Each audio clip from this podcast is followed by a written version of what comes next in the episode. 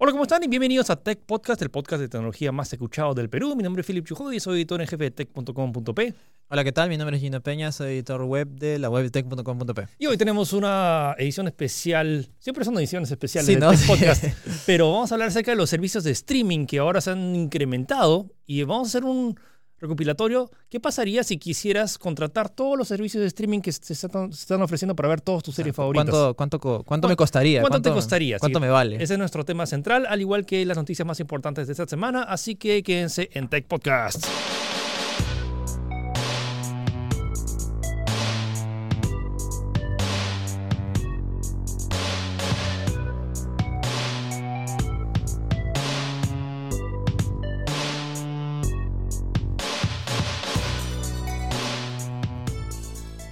Ok, comenzamos noticias con falsas aplicaciones, Gino. Así es. Resulta que en- alguien se tuvo una genial idea de crear una aplicación llamada Actualizaciones para Samsung versiones de Android y la puso en el Play Store, pues, ¿no? Y obviamente, según, según el reporte, 10 millones de personas la han descargado. Ahora, 10 millones de usuarios de... Claro, si tú, si tú encuentras una aplicación que se llama así y que no está hecha por la misma Samsung, ¿qué puedes, qué puedes pensar? Ah, no sé, seguro he contratado a alguien para... Sí, pues- dice- pero dice que es activa. Ah, dice que me va a actualizar. El, claro, o sea, el- en la descripción dice que si lo bajas esto vas a tener Android Pie y todo lo que quieras. Ya, bueno, resulta que cuando le das a actualizar y todo eso, espera, dice, "Wa- wait a second, tienes que dar una membresía de 35 dólares anuales para que se actualice tu última versión de, de, de Android. Y obviamente esto era una estafa. Y para que veas la cantidad de personas que han podido caer por algo así tan básico, pues, ¿no? O sea, eh, es que no los culpo. Es O sea, lo- los claro, culpo y o no sea, los culpo, la- es que- la- me imagino que la gran masa no piensa en este tipo de cosas. Pues, ¿no? Ve, ve esa aplicación que se llama aplicaciones para Samsung. Yo tengo un Samsung, curiosamente, tengo que bajarlo, pues, ¿no? Sí. Eh, solamente decimos, aunque me imagino que todos los que escuchan no, no deben ser tan inocentes, tal vez.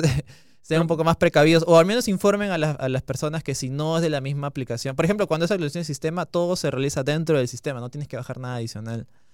Eh, que tengan sean un poco más precavidos con ese tipo de aplicaciones. Que si una aplicación dice eh, descarga más RAM, sí. no, no- no, eso no es posible, es ilógico, no se puede hacer.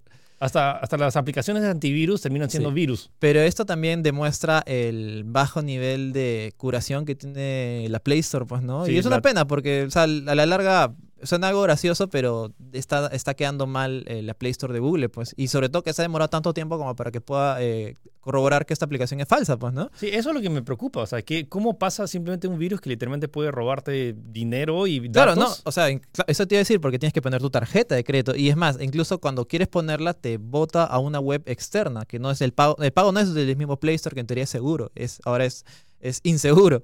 Eh, me- bueno, obviamente con todo el, el- el ruido mediático que ocasionó esta noticia, eh, Google ya se eliminó la, eliminó la, la aplicación, pero ha estado, ¿cuánto? Casi un mes Sí, haciendo de las suyas. Y es, Y- es una. y mira, y de esos 10, 10 millones, con que tengas 1% que haya caído, ya te pagaste creo que todo, todo el roche que pu- pudiste haberte ganado con hacer algo así. Esa es una de las pocas ventajas ahorita del App Store de, de, de- de Apple, que todavía sí tiene, tiene- tiene una curación y un Y nivel eso- de control mucho más... Y, y eso sí es rígido. cierto. Ajá, exacto, eso sí es cierto. La, aplicación, eh, la App Store es una muy buena tienda con y justamente mismo Apple te, te garantiza de que las aplicaciones que están ahí son aplicaciones seguras y que tienen toda la revisión correspondiente de seguridad y todo lo que es de Apple, pues, ¿no? Ok, entonces, eh, hablando acerca de prohibir cosas y eliminar cosas, YouTube ha empezado a prohibir eh, videos que incentivan el tema de hacking, o sea, hackear cuentas y, todo este tema. Pero eh, ha habido bastante controversia porque también existe lo que se llama hacking ético, o hacking, hacking white, white hacking, que es como en teoría hacer, eh, hackear cosas, pero para saber cómo funcionan más que para hacer el mal. Entonces ha habido toda una polémica porque se bajaron a varios videos. ¿Cuál era el usuario? El usuario es el Nullbyte, que es un, eh, es un educador. De hecho, su canal está calificado como eh, educativo eh, de programación y hacking ético. Tal como comenta Philip, eh, o sea, cuando tú escuchas la palabra hacking no necesariamente es malo. Es como que probablemente hacer ingeniería inversa para investigar y descubrir cómo funciona este tipo de, este tipo de, tal vez de ataques, pues, ¿no? Un hacking inverso puede ser para estar precavidos, pues, ¿no? Es más, incluso si no me equivoco, existen los famosos hackathon, que básicamente se basa en eso. O, o- No, no, no, No, no, no, no. a un hackathon, para serte sincero. La hackathon es, una, es un desarrollo de una aplicación y se llama hack porque, bueno, o sea, Suena- eh, eh, sonaba chévere. Suena más cool.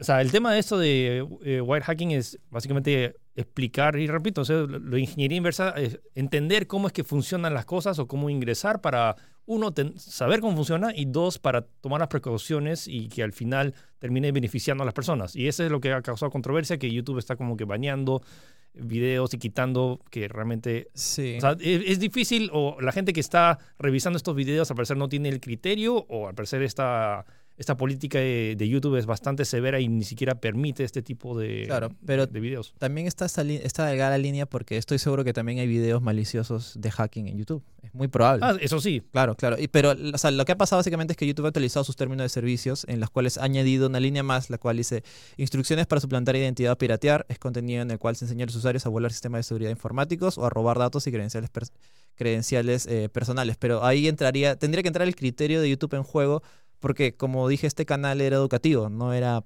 algo más que no, no era algo malicioso y se la, y tuvo problemas pues no Sí. obviamente con todo el ruido mediático le devolvieron el canal porque se lo habían bajado para que sean ellas se habían totalmente eliminado Eh, y habrá que ver que, en qué puede- más puede derivar esto pues fácil YouTube probablemente esté más eh, Sí, eso- pensando cómo qué contenido ataca o qué contenido no ataca ese tipo de cosas en particular es ver quiénes son los, los inspectores de estos videos, realmente si, si tienen el criterio suficiente y los conocimientos para discernir entre algo que realmente es malicioso y otro que realmente beneficia a muchas personas. sí pues y continuamos con Huawei Otra vez, Huawei. Sí, Huawei. Ya pensé, pensé que todo había acabado la semana pasada.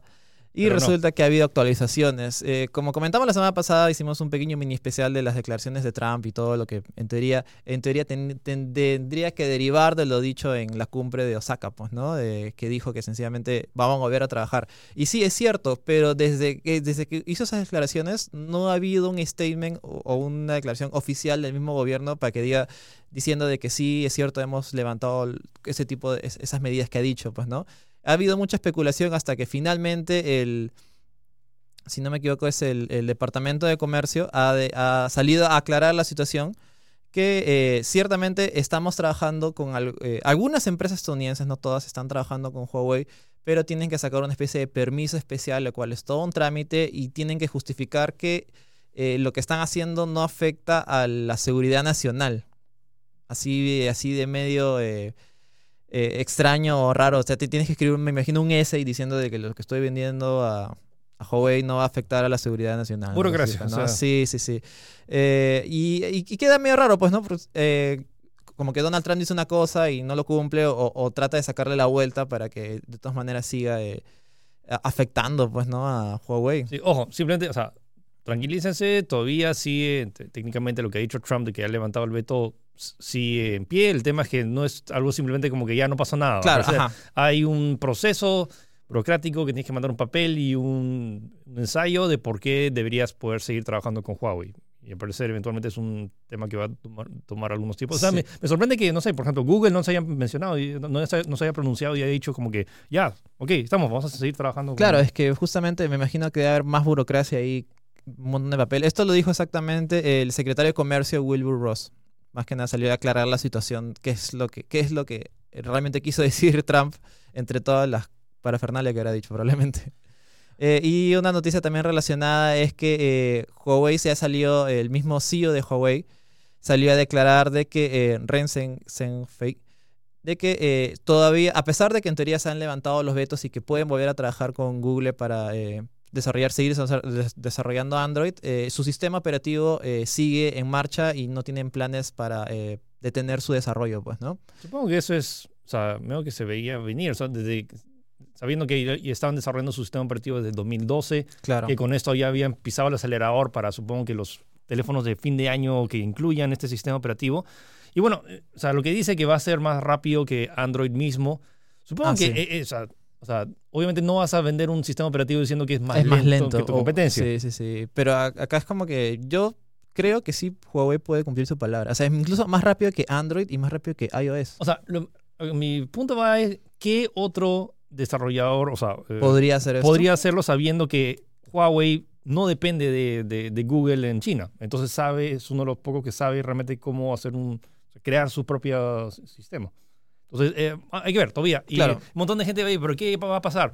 Todavía no se sabe nada. Lo único que se sabe es que sigue en desarrollo. No se sabe ni si va a haber fecha de lanzamiento, ni, ni o sea, lo único que se sabe es que eventualmente Huawei lo va a lanzar. No se sabe si este año o el próximo. Ya Yo, como comentaba la vez pasada, me imagino que todo ha sido súper de sorpresa. Ni siquiera el mismo, lo misma, probablemente su, su grupo de trabajo de Trump sabía que iba a declarar esto. Así que por, yo creo que ha agarrado todo de sorpresa y por eso hay una especie de incertidumbre tanto de las empresas tecnológicas de Estados Unidos como que de las chinas de qué ha pasado. Pues no ha dicho esto y cuál es el procedimiento, ahora qué tengo que hacer, volvemos o no volvemos, no sé, pues no. Y obviamente ha habido mucha pérdida de dinero de ambos bandos, estoy seguro.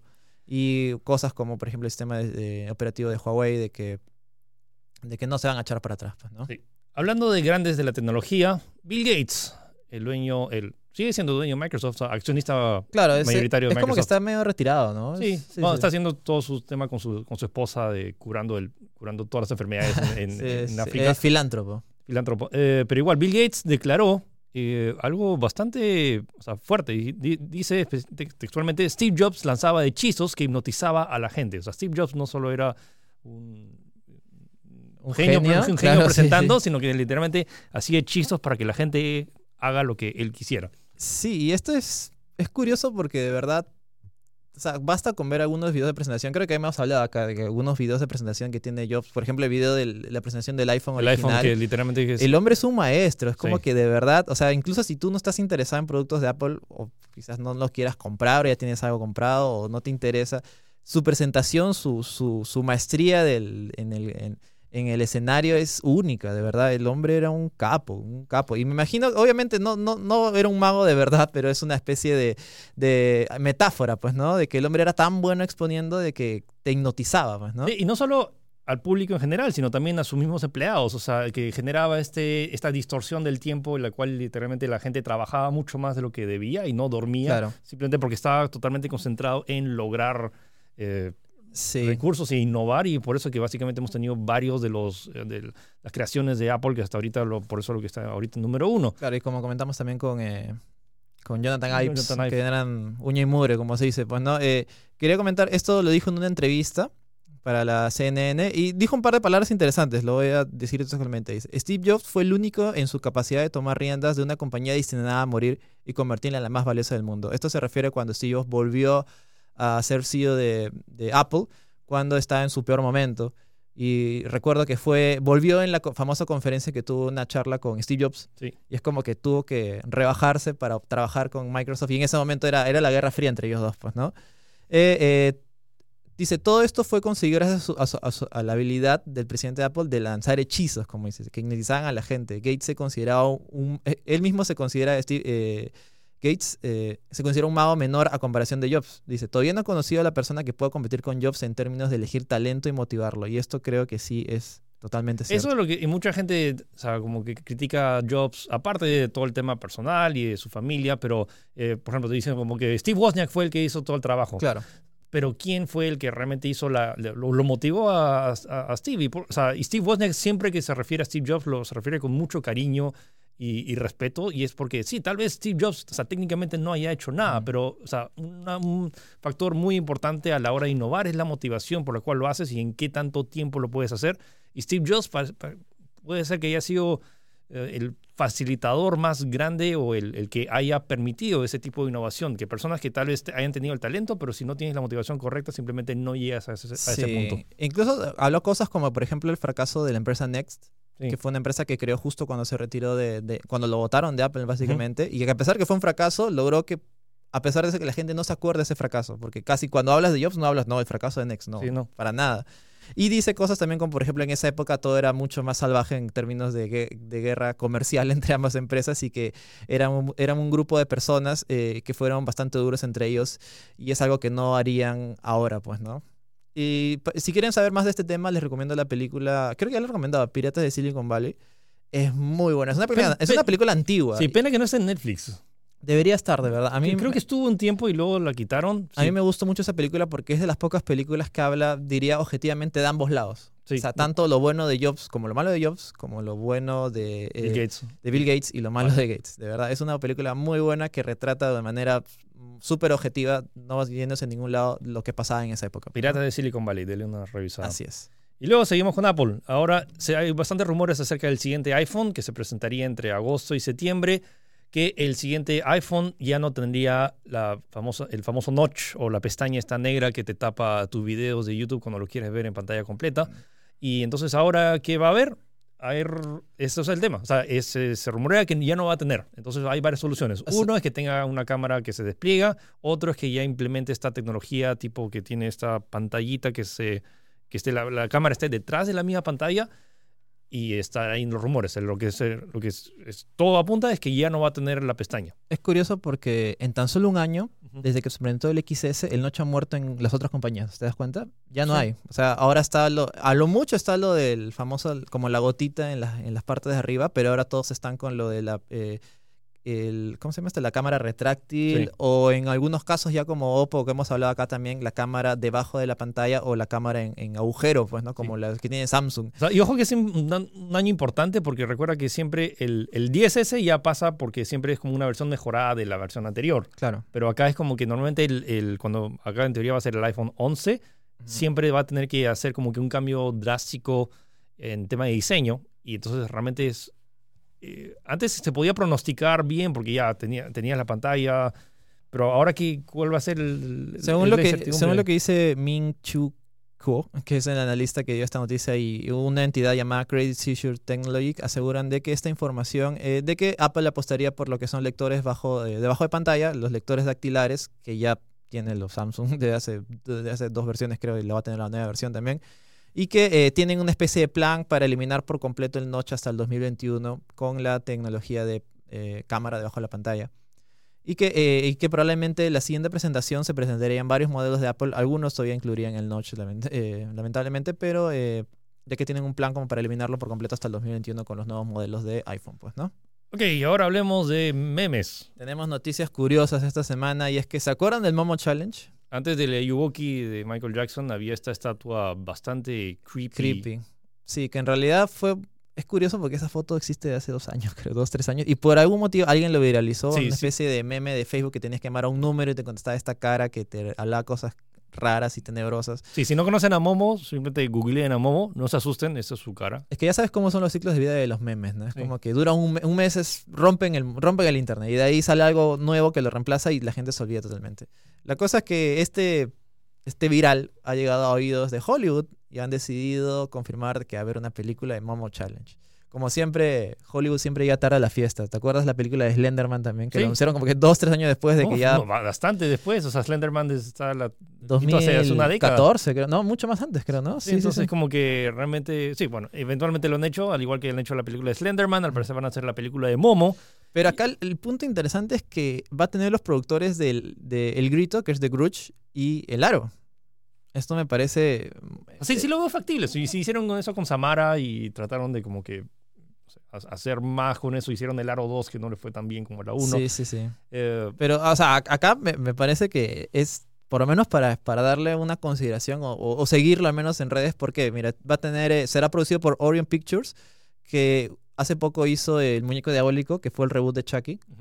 y eh, The Prodigy, que creo que es una película de terror también, eh, que- y también hizo Termina- el Terminator original, en colaboración con Vertigo Entertainment. Y ojo que Vertigo Entertainment ha hecho It, eso, eh, la del payaso, y, 2 que Se también. estrena ahora en septiembre. Sí, sí, sí. Eh, los productores van a ser Tach- eh, Taka y Chise con Roy Lee y ambos han trabajado previamente juntos en películas como ya dije, eh, El Grito de Grudge y El Aro. Bueno, ¿no? siento que ahora es básicamente en internet, si tienes algo popular, siempre va, se va a hacer. Si estás haciendo, si estás haciendo la película de Five Nights at Freddy's. Sí, ya quiero película de... de No, la- imagino, realmente, ¿alguien, ¿alguien podría crear un meme viral?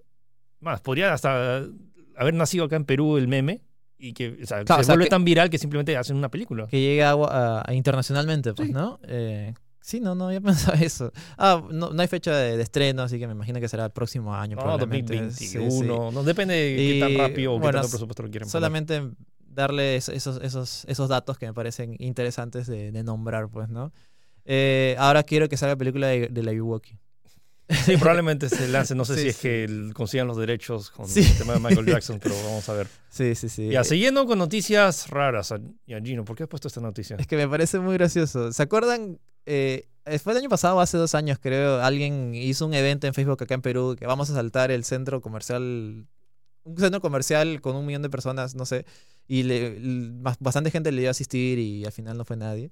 Resulta que esa, e, ese, ese espectro de estupidez parece que no solamente es exclusivo de este país, sino que se replica en otros. Y es que en Estados Unidos han creado un evento llamado eh, St- Storm Area 51, en el cual casi ya medio millón de personas ha, ha dado a asistir para eh, meterse a la fuerza al Área 51 y descubrir los secretos que oculta ese lugar, pues, ¿no? Ese misterioso Ya, pero. ¿cuál es su plan de ataque? O sea, Ah, ¿cómo- su, su cómo- plan de ataque- eso dice en la descripción. ¿ah? Si corremos como Naruto, seremos más rápidos que las balas, dice. Y fuera de broma, o sea, parece una broma, pero tiene un grupo de Facebook activo, del cual tiene casi como 200 millones de personas, no, 200 mil personas más o menos, las cuales diariamente sí, siguen los planes. O por si acaso yo, yo voy, yo voy a llegar a agua, tengo este plan dibujado con, con Paint. por si acaso tú entras acá, si entramos por acá nos van a arrestar, así que podemos aprovechar el otro lado para ir. eh, y lo dije porque es muy gracioso, la verdad, me parece muy curioso. O sea, Eh, es en- en septiembre, 20 de septiembre, acuérdate. Así que O sea, si estás es- en Estados Unidos, apúntate. Es una prueba. no, Gino, no. que- O sea, es una prueba más de realmente el poder de las redes sociales y no estoy seguro. El tema es que hay gente que tal vez lo pueda tomar de, de- de juego, el, tal vez el que lo haya creado, tal vez sí lo crea, pero hay algunos que lo- han entrado simplemente por. Claro, ¿chongo? pa- para seguir, claro, para seguir a la, a, la, a la masa, pues, ¿no? Pero son casi medio millón de personas, con que vayan cuánto, un 5% creo que tienen bastantes, montón, creo no que sé. tienen bastantes personas. Vamos a ver, ojalá que. Ojalá que no, no pase nada. Sí, sí, ojo, porque en Área 51 es, es disparar a muerte. Ahí tiene un cartel grande que si te atraviesas tal lugar, es, ya despídete de tu vida. Eso es lo que trataría, o sea, lo que me da un poco de miedo. O sea, me- ahorita me estoy riendo simplemente por lo- la descripción, pero honestamente esto podría. o sea, ¿Y tú sabes cómo son los gringos de locos? Sí, Sí, sí, no, sí. o sea, si dispar- o sea, entras a tu ca- a un casa y te disparan como ser en una estación mili- en una militar. He jugado GTA, o sea, sé, cómo, sé, sé lo, sé lo hostil que son los, los sí, gringos. sí, sí, sí. Bueno, vamos a ver. Entramos a la sección videojuegos y es que esta semana se confirmó una nueva versión de Switch llamada Switch Lite. Sí, entonces es la Nintendo Switch, pero le quitas los mandos que se pueden sacar, le quitas la habilidad de conectarse con la TV y le reduces la pantalla de 6.2 pulgadas a 5,5 y le aumentas un poquito la batería. No le aumentas la batería, simplemente que dura más la batería porque la pantalla es más chica. Y básicamente lo haces que sea una consola totalmente portátil y le quitas 100 dólares al precio original. En lugar de costar 300 dólares, va a costar 200 dólares y se lanza a partir de septiembre en Estados Unidos y en octubre en Latinoamérica va a llegar recién a- va a venir en tres colores, amarillo, gris y turquesa. Y es, eso es básicamente lo que necesitas saber. Es, una, es lo mismo que la Nintendo Switch, corre todos los juegos de la Switch, eh, pero tiene algunas limitaciones con el tema. Como no puedes sacar los controles, por ejemplo, hay juegos como One to Switch que dependen de los, de los Joy-Cons, que tienen- el giroscopio y el tema de que vibran los controles. Vas a necesitar comprar Joy-Cons aparte para jugar esos juegos específicos. Pero todos los otros juegos, si quieres jugar Super Mario Odyssey, si quieres jugar eh, Zelda. Breath, eh, Zelda Breath of the Wild, Super Mario Maker, todo lo vas a poder hacer desde la, eh, desde la pantalla. Hay uno- algunos detalles que me molestan un poquito. Sigue siendo pantalla touch, sigue siendo Ah. teniendo la misma definición. La batería supongo que va a durar entre 3 a 6 horas, un poquito más que, que en la versión anterior, pero eh, no puedes modular el brillo. No entiendo ese, ese, ese No detalle. puedes mover el brillo, eso Es- sí no sabía. Eso es lo que no entiendo, porque sabiendo que es una pantalla, eh, que es un dispositivo que vas a llevar a la- afuera, y, o sea, el sol no es el mismo brillo que quieres hacer cuando estás en, en la cama en la mitad de la noche. Entonces no estoy seguro si es que va a haber tener un ajuste automático, pero me molesta un poquito porque a veces me gusta simplemente tener más, más brillo o menos brillo. Sí, o sea, manejarla a tu, a tu deseo, pues, ¿no? Como que... Sí. Ah, la otra tampoco tiene el parante en la parte de atrás, entonces ya no vas a poder como que colocarlo porque, o sea, porque siempre vas a tener que usar los, los mandos. A pesar de que puedes conectar otros, eh, lo- el Switch Pro Controller o los Joy-Cons vía Bluetooth, eh, la consola no está diseñada para usarse de forma parada. Es básicamente tú tenerla y usarla en la mano. Ahora, ¿quiénes deberían comprar este dispositivo? Tal vez los que quieran, que querían comprar una Nintendo Switch y saben que no la van a usar en casa Ajá, totalmente portátil. y que sea totalmente portátil. Me parece una opción interesante, pero siento que por esa diferencia de precio que no es tanta de 100 Son dólares, 100 dólares, o sea, me parece, no me parece poco, me parece bastante. Es, O sea, un, es un tercio del precio. sí es un tercio del precio, sí, pero los beneficios que puedes obtener con la Switch eh, ¿Te parece justifica, y que so- justifica y más? sobre todo con el nombre de, específicamente de Switch. O sea, la Switch era por dos razones. Uno era que podías sacar los controles y dos, podías cambiarlo de una consola portátil a una consola de sobremesa. Claro. O- ojo, claro, no sé si lo nombrado, pero no, no tiene conexión a TV. Sí, sí. O sea, pues no y tiene. es, debe estar bloqueado por firmware. O sea, no es que te compres en Dangle o lo que O sea, quieras. eso tiene que ver, y, y si, y a pesar de que abajo tiene el enchufe USB, Claro. si lo vas a conectar, no va a funcionar por la sencilla razón de que cuando la, la Switch normal, cuando la conectas, también tiene este ventilador que enfría el dispositivo y hace una especie de overclocking, o sea, aumenta la velocidad del procesador. Y, sin, y esta nueva consola no tiene ese ventilador. Entonces, como no va a tener ese sistema de refrigeración, no te va a permitir conectar. Por más allá que físicamente puedas conectar la, la- nueva Switch Lite al dock, no te va a enviar ni una señal al televisor. A mí me parece una... eh, este es el famoso 3DS Killer. Que Ojo. este va a reemplazarlo. Ojo, ha dicho Nintendo que todavía hay una demanda considerable en Japón y en, en el mundo de Nintendo 3DS, No, así que claro. todavía no lo van a... O sea, lo que sí es que ya casi no hay ni un juego que han Claro, ya anunciado. está, o sea, está desahuciado con respecto a juegos, pues, ¿no? Y no creo que vayan a hacer más producciones, al menos en juegos para 3DS, Nintendo al menos, pues, ¿no? Y van a enfocar todos sus, todo, todo su trabajo, por decirlo de una manera, a esta plataforma que ahora podrían ser dos, pues, ¿no? Una portátil que reemplazaría, como te digo, la 3DS virtualmente y la full que sería la Switch, pues, ¿no? Ahora, considerando los precios, eh, si estaban preguntándose cuánto va a llegar acá a Perú, por estimados, y simplemente no, ojo, no estos son temas of- oficiales. Lo que se sabe, es, no- de nosotros, especulación. Sí, especulación. bueno, o sea, lo que se sabe es que se va a lanzar eh, durante octubre, acá en Latinoamérica. Eh, um, me huele que, sabiendo que la Nintendo Switch, precio en Estados Unidos es de 300 dólares, acá está unos 1.500 soles. Yo apunto a unos 1.000 soles, que son 500 soles menos. Ahí sí siento que hay una diferencia considerable. Suena, suena creíble, en Suena realidad. creíble, o sea, sí, sí, sí. Que la Switch esté a 1500, eh, la Switch normal esté a 1500 soles la Switch Lite esté a 1000 soles, creo que va a ser la alternativa. Entonces, si están interesados en la Switch y saben que solo van a jugar la Switch on the go, o sea, en el camino, ah, me parece una interesante opción. Y han dicho los reportes que la gente que lo ha probado es más liviana y sí, sí es más compacta. Entonces, sí la hace más portátil. Y, Sí. y la gente, eh, y hay chicas que han dicho como que, oh my god, necesito el, el turquesa y el amarillo. Eh, eso es un tema estético. Pero bueno, eh, lo bueno es que va a correr todos los juegos de la Switch. No es una Switch menos potente, corre todos los juegos como al igual que la Switch normal, simplemente en modo portátil. Y muchos se preguntaron, "Ey, el tema de la Switch, la Switch Pro, la que tiene más potencia, no hay ni un anuncio oficial. No, si me preguntan, hasta que Nintendo diga algo, no voy a poder Sí, responderles. Y además, eh, con este nuevo anuncio, yo no creo que. yo- o sea, si es que pensaban algo, no creo que sea próximo, al menos hasta el próximo año, tal vez. Sí, bueno. Sí, sí. Entonces, esas fueron las noticias de esta semana. Y ahora pasamos al especial de servicios de streaming. Así que están listos y preparen sus billeteras porque vamos a ver cuánto costaría tener todos los servicios de streaming que se han anunciado hasta ahora. Así que quédense.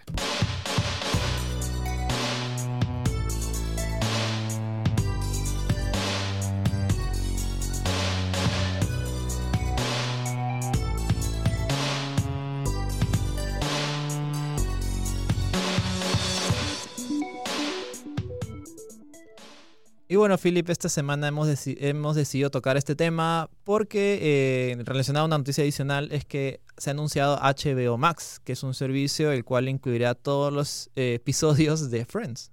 Con lo cual acá Sí, Philip, Philip se quedó asombrado porque es como que este es un game, game changer, ¿no? Como que Friends, eh, Friends se va de Netflix y, se, y ya no va, a estar ahí, no va a estar ahí. Ojo para aclarar de una vez y sacarlo. O sea, Friends técnicamente a principios del 2020 ya no estaría en Netflix, pero eh, estamos hablando de Estados Unidos. En Latinoamérica se ha anunciado que como no hay otro, como HBO Max al parecer todavía no va a llegar a Latinoamérica, Friends todavía va a tener su licencia en Netflix. Así que Sí, pero fácil, no, no creo que sea por mucho tiempo tampoco. Tal vez, pero bueno, honestamente como que todavía estamos tan tranquilos y, o sea, eh, y yo sé que un montón de gente ya ha visto Friends una y otra vez, pero es como que esa serie que la puedes ver una y otra vez y Sí, todavía la... Justifica terminar de verla. Yo no he terminado de verla, la verdad. No, bueno, No, no, bueno, no, ya. eh, básicamente HBO, HBO Max es, es la alianza de, obviamente, HBO con Warner Brothers, en la cual van a juntar sus, sus, todas sus producciones en una única plataforma de streaming, pues, ¿no? Warner Media. Y lo cual va, eh, obviamente va a competir con Netflix, Hulu, Disney Plus, entre otros, pues, ¿no? Eh, va a tener los 236 capítulos de, de Friends, además de que va a eh, tener todo el, el catálogo que tiene Warner, con lo cual incluiríamos, y, y, y servicios adicionales como por ejemplo eh, Warner, bueno, Warner Bros., New Line, DC Entertainment, CNN, T- eh, TNT, TBS, True TV, The CW, Turner Classic Movies, Cartoon Network, Adult Swim, Crunchyroll, Roster Fit y Looney Tunes.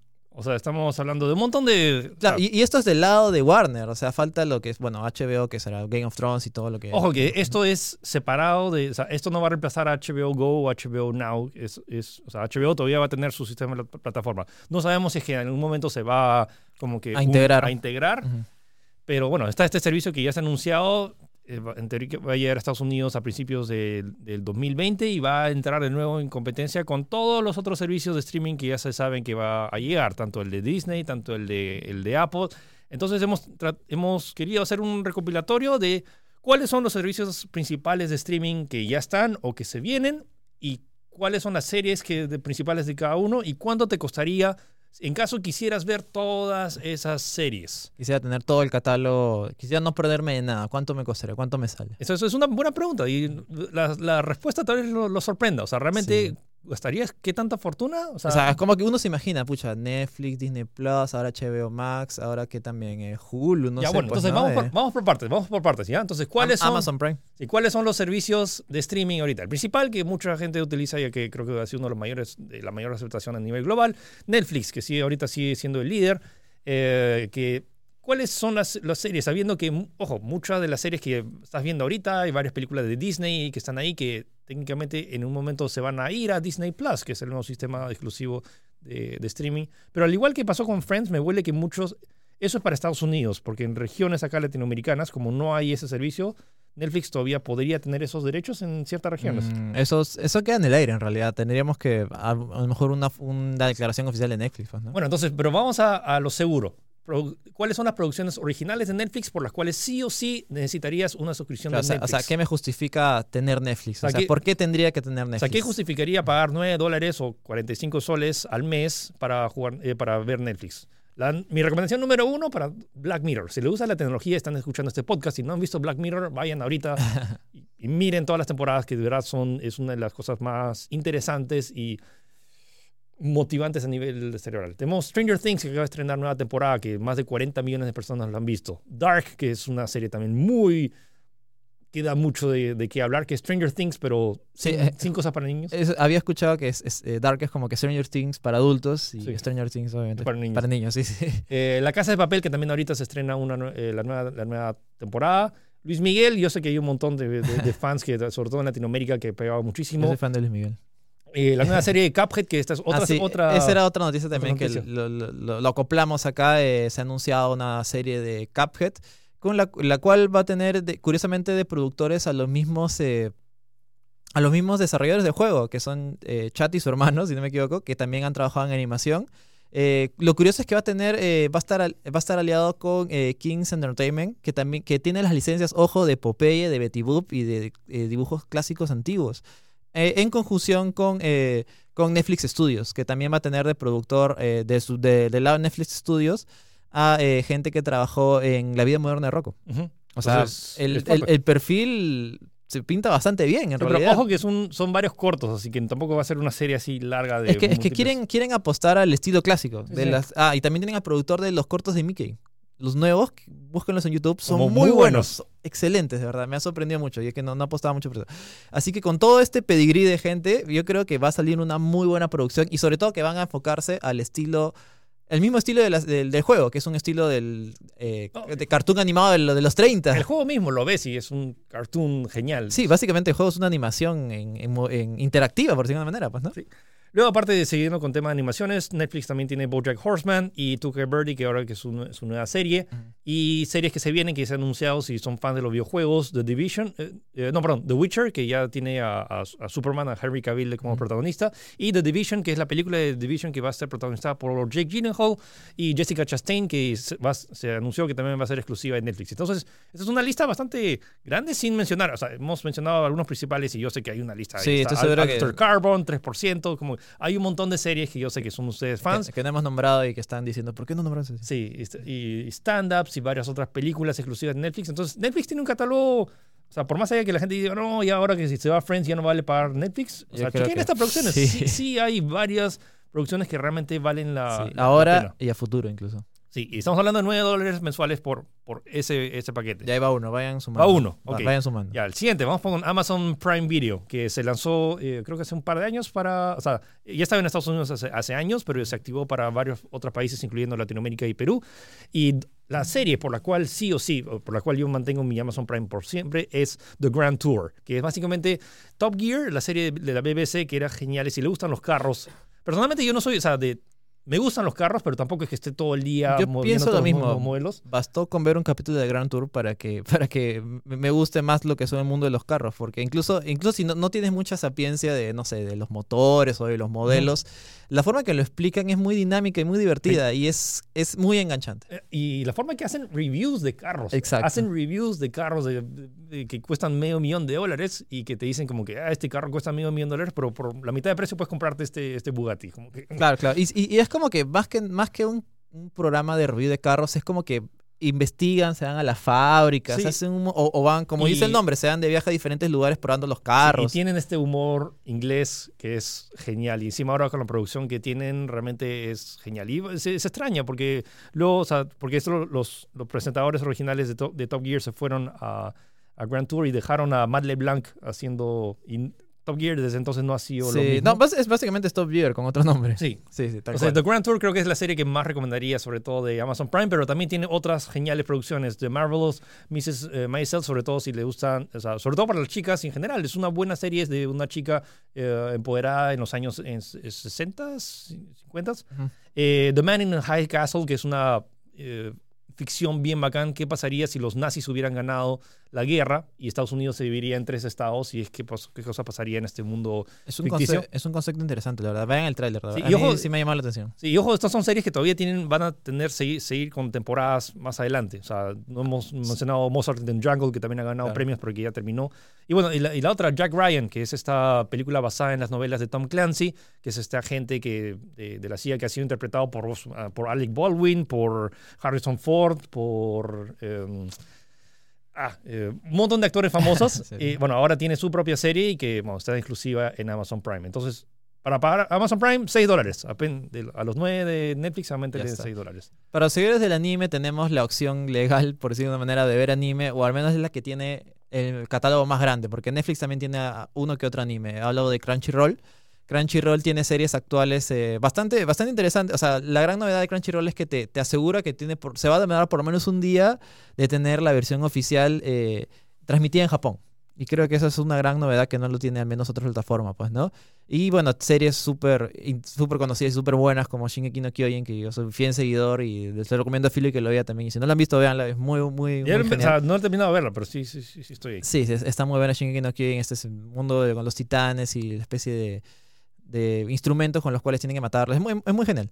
Eh, Tate no Yusha, eh, que es una serie que tengo un, amigo que él es súper, súper fan. Es una especie de mundo medieval en la cual que eh, toma mucho de los tropos de, de personajes de rol.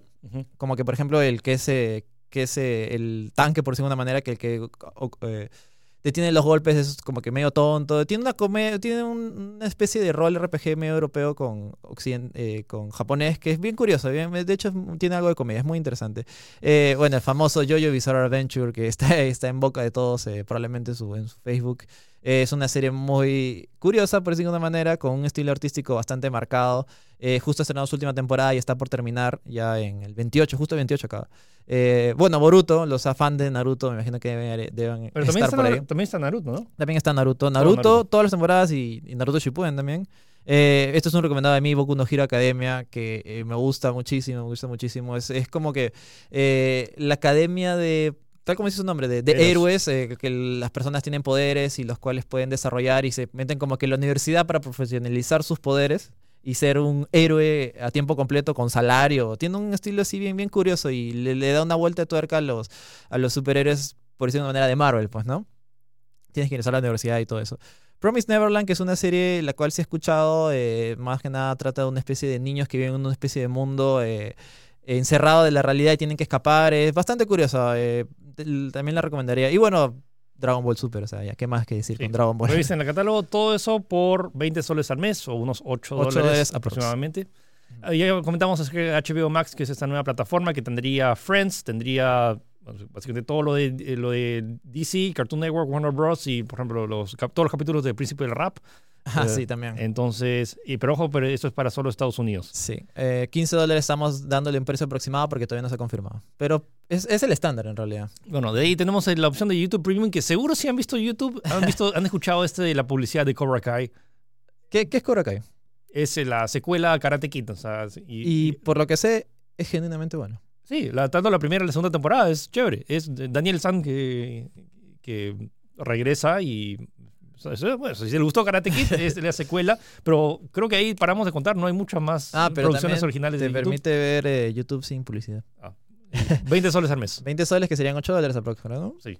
Sí. Eh, luego tenemos HBO Go, que bueno, si todavía, bueno, ya, ya terminó Game of Thrones, pero si quieres volver a verla. o si quieres ver Game of Thrones, porque no lo habrás visto probablemente. sí, que- y, y sus dos otras series que sí siguen, Chernobyl, que su primera temporada la, la ha roto, un montón de gente ha dicho que es una de las mejores series de este año, y Big Little Lies, que también sigue con grande, un gran reparto, aparte de varias otras producciones no tan conocidas de HBO, pero bueno, es, es todo el catálogo de HBO, más sus películas de estreno. Entonces no solo se trata de las producciones originales, sino, por ejemplo, si quieres ver Avengers Infinity o... Sí, eso creo que fue de las primeras plataformas las cuales tuvieron en exclusiva Avengers Infinity War y probablemente tengan Endgame Endgame. también eh, mucho más antes, pues, ¿no? Entonces, eso son 15 dólares mensuales. Luego tenemos a Apple TV, que ya anunció eh, su- varias de sus producciones, que también estimamos que va a costar unos 15 dólares, y que va a tener la nueva serie de Steven Spielberg, va a tener la nueva serie con, con, eh, Jennifer Aniston. con y- Jennifer Aniston, eh, la de Jason Momoa, que es en, empieza a pelear por todos lados. Un montón de varias producciones bastante Sí, grandes. De Ofra, de J.J. Abrams, de M. Night Shyamalan también.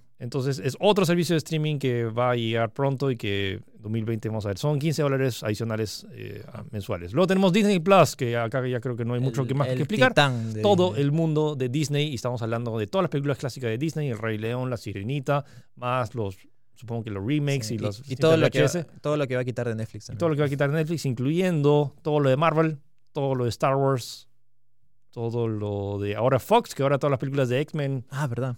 La- Sí, sí, sí. Y, y National Geographic también. Y eso estamos aproximando que va a ser unos 10, 10 dólares mensuales. Sí, le habían dicho, era eh, 8.99. Sí, bueno, unos 10 dólares. 10 dólares por y sí, sí. no sé si hay un plan familiar para más Probablemente. personas. Luego también lo comentamos en, creo que en el primer pod- eh, Tech Podcast fue la BBC junto con National Geographic que está lanzando este su propio servicio de streaming para ver documentales y le encanta ver Es la BBC con Discovery, disculpa. Discovery, perdón. Ajá. Y tenías Planet Earth, que es uno de los mejores documentales, también Blue Planet, que es de los mismos productores. Es, si le gustan los documentales en general, ver lo impresionante que puede ser este planeta, es como que... Y está en muy buena resolución, creo, ¿no? Sí, hasta en 4K, es, ah, es impresionante. Ah, Cazadores de mitos es otra Mythbusters si quieres ver todas las temporadas. Eh, y Shark Week, si quieres Semana de tiburones. sí, sí, sí. te encantan los tiburones, eso por 5 dólares mensuales. Que no, es- me parece una, una mala opción, pero depende si, es que, si te guste o no los, los documentales. Sí. Y luego aparte tenemos, esos son los de que van a estar en Estados Unidos, pero hay un montón de opciones también locales. O sea, El si quieres, nacional. si quieres ver um, De vuelta al barrio, quieres volver a ver um, eh, Al fondo hay sitio, o ver Esto es guerra y todo eso, tienes eh, la opción de America TV Go, que también son 10 soles eh, mensuales o 90 soles anuales, creo que es el, el plan. No he revisado si se ha actualizado ese, Ajá, estamos bu- buscando con los planes más básicos. Sí. Y luego también está incluso también la opción de Movistar Play para ver la programación de Movistar, pero para eso tienes que tener contratado el sistema de cable. Entonces, sumando todo esto, ya hemos hecho más o menos un rough approach. Y eso que no hemos mencionado varias otras... um, eh, ¿dónde, dónde estás acá? Eh, Espérate, acá, acá está. Ahí está. Ok. Si no hemos mencionado otras plataformas de Estados Unidos, incluyendo Hulu, Sling, Prime Video, Sony Entertainment, CBS, Philo, es un montón. Así que, eh, su- sumando todo, sumando todo lo que hemos eh, dicho A- a- anteriores, sin al menos las, básicas que hemos nombrado en esta a las que sí, parte, a las que tal vez podrías tener acceso a partir del, del 2020, Ujú. sumamos unos 81 dólares mensuales. Que serían unos, eh, en, en soles, 267 soles, 270, ponle, 270 soles. Eh, con lo cual nos ha sorprendido porque en realidad esperamos que fuera más, ¿no? Sí, o sea, pensando que era tal y ves, ves o sea, abres tu smartphone y ves como que 20, 20 aplicaciones, de aplicaciones, sí, sí. Bueno, no, no es tanto, considerando, o sea, O yo, sé, yo sé, es, es plata, es plata, pero considerando que a veces el sistema de cable antes pagaba como 300 soles por tener canales, Sí, y es más, probablemente ya estés pagando esta cantidad por, por tu servicio de cable, pues, ¿no? Entonces, y la gente dice, ah, pero yo puedo ver eso gratis en Internet, pero no se trata de verlo gratis, se trata de realmente tenerlo, o sea, qué plataformas realmente tienen los derechos para hacer streaming Exacto. y los beneficios que te da el hecho de que puedas ver una serie y verlo en un dispositivo y vas a tu TV y estás, estás ahí mismo en el mismo sitio Ujú. o que te re- recomienden nuevas series. Entonces, no me parece, o sea, sí, me parece sí que son un montón de, de opciones, pero al igual que muchas veces cuando, además, cuando había este paquete de cable que tenías que comprar todo el paquete y veías dos o tres canales, supongo que acá te da la facilidad de pagar por realmente lo que te interesa. Así es. Y eso que hemos obviado algunas plataformas de streaming menores, como por ejemplo Cineaparte, Teatrix, Movie, eh, Blim, que son eh, Viki, que es justamente es, una, tran- es un servicio de transmisión de series coreanas, eh, lo cual me sorprendió, no sabía que había y tiene como que un servicio especial para Perú con subtítulo, subtitulado al español todavía, ¿no? Eh, pero para que vean que es más o menos así es como está el mercado. Y que eh, resulta que mm, no, no, no, no- no costaba tanto como me imaginaba. Sí, entonces, ah, bueno, pueden revisar, hemos hecho una nota en tech.com.p para que revisen cuáles son todas la, la- algunos de los servicios. Espero que más o menos hayan visto todas las opciones que están o que van a, es- ah, van a aparecer y que van a, de cierta forma, transformar la forma en la cual vemos... No, y que o sea, ya, ya se ha Ya han transformado. transformado cómo consumimos eh, multimedia, pues, ¿no? Simplemente hay que ver cómo es que las grandes empresas van a seguir dando este contenido y cómo la gente qué va a tener qué servicio va a tener que pagar. Y luego me huele que muchos de estos se van a juntar. Me huele que en algún momento HBO Now se va a juntar con HBO Max para que sea solo ser uno. Sí, es que, claro, como comentamos en la, en la oficina, es que está todo este, esta molestia de tener que instalar cada uno de estos y tener cada tu uno cuenta. de estas, exacto, tener- registrar tu cuenta, tener que de nuevo agregar la tarjeta y me imagino que tu, cobro será así bastante enorme, pues, ¿no?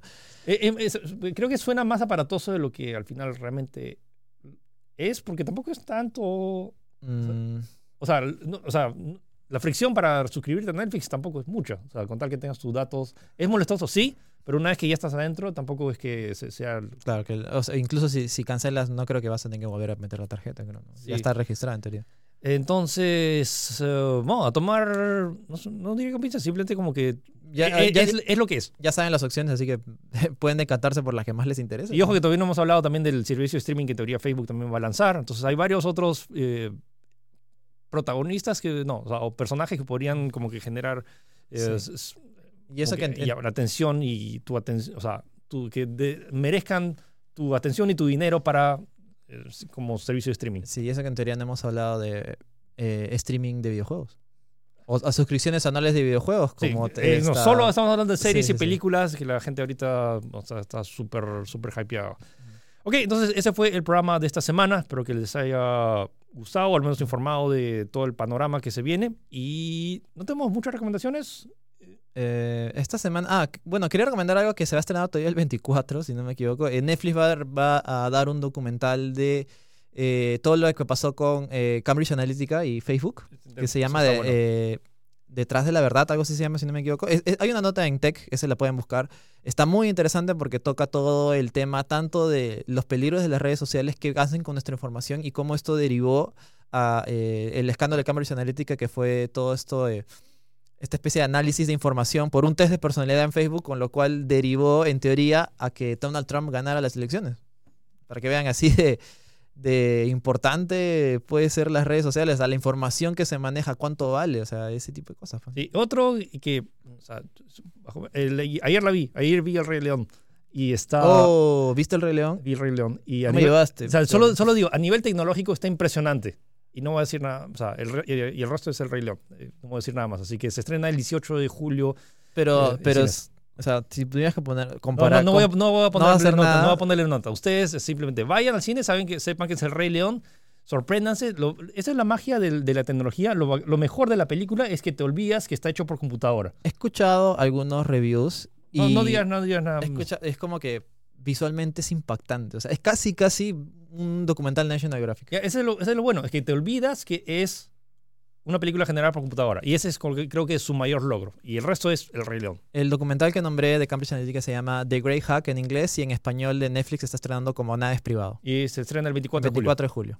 Ok, entonces eso fue el programa de esta semana. Recuerden suscribirse. Estamos en Spotify, en iTunes Podcast, en Google Podcast y también estamos transmitiendo tanto en Facebook Live, Y en YouTube, eh, recuerden dejar sus comentarios, eh, sugerencias de qué otros temas quieren que toquemos en las próximas semanas. Eh, recuerden revisar tech.com.p todos los días y los domingos a las 11 eh, Tech en América Televisión. ¿Y algo más, Gino? Así es. Ah, quería preguntarte cómo te fue en tus vacaciones. Bien. ¿Qué se siente descansar de- dos días? de- o sea, más allá de descansar, desconectarme de Wi-Fi, no, no jugué videojuegos por cuatro días, o no. Y fue relajante. esto, o sea, Es y ya algo estoy, que- estoy menos chino, he dormido. He, he dormido. ¿Es algo que recomiendas que la gente haga de vez en cuando? Si pueden, duer- si pueden dormir nueve horas seguidas. Él duerme de una cosas- hora. Sí, entonces, y eso.